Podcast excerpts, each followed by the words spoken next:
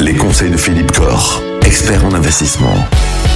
Depuis le début de la semaine, Philippe, on parle d'investissement en bourse. Hier, on s'est intéressé, on a commencé à s'intéresser aux SICAV et aux fonds communs de placement. Alors simplement, les SICAV ou des fonds communs de placement, il en existe une offre absolument pléthorique. Comment est-ce que l'épargnant peut les choisir? Et puis surtout, comment est-ce qu'il peut ne pas se tromper? Oui, c'est vrai que c'est devenu très facile pour l'épargnant d'investir en bourse avec les SICAV et les fonds de placement, on en a parlé. Mais effectivement, il faut faire ce choix dans cet univers qui est très très très large, hein, ces centaines de produits, de portefeuilles, et ils ne sont pas tous gérés de la même façon. Donc attention à ne pas comparer des choses qui ne sont pas comparables. hein, c'est très difficile. Pour s'y retrouver, l'épargnant doit prendre connaissance d'un document important, c'est le document d'information client. On appelle ça le DC. C'est un document qui est obligatoirement remis à l'épargnant quand il souscrit des SICAV ou des fonds communs de placement.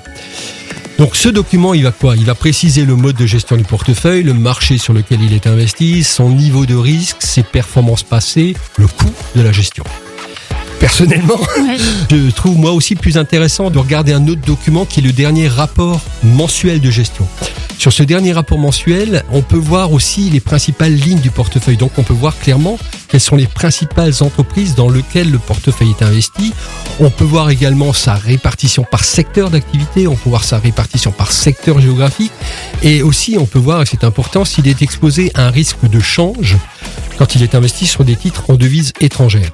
Une fois que l'épargnant a toutes ces informations, bah, il peut effectivement choisir le marché sur lequel il veut investir. hein. S'il veut investir sur des grandes entreprises, des grandes capitalisations, des plus petites capitalisations, il peut choisir la zone géographique. hein, S'il veut être investi en France, en Europe, en Amérique du Nord, en Asie. Et par rapport à ça, vous avez un conseil? Ah ben s'il est en France et en Europe, il doit le faire à travers un PEA. Mhm. Ça c'est clair Ouais. sur le plan euh, de la structure. Après aujourd'hui, comme dit, on a parlé euh, des marchés américains, il faut être présent aussi aujourd'hui enfin, sur les marchés Mhm. américains, ça me semble évident. Il peut aussi choisir des thèmes d'investissement euh, comme la robotique, l'intelligence artificielle, des infrastructures, etc.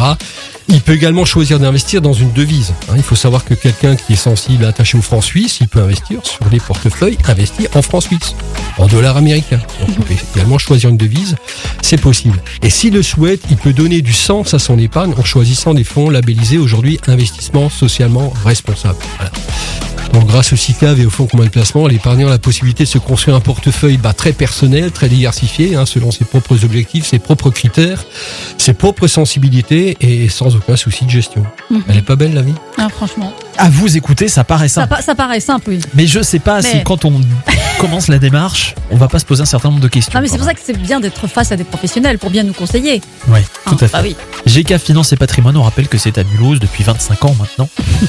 De grands professionnels qui répondent à toutes vos questions et qui peuvent vous aider justement à investir et pourquoi pas à vous enrichir, parce que c'est un peu le but. hein. C'est le but. Au final, on a commencé à parler tout à l'heure de PEA. On va justement aborder cette question demain pour finir la semaine.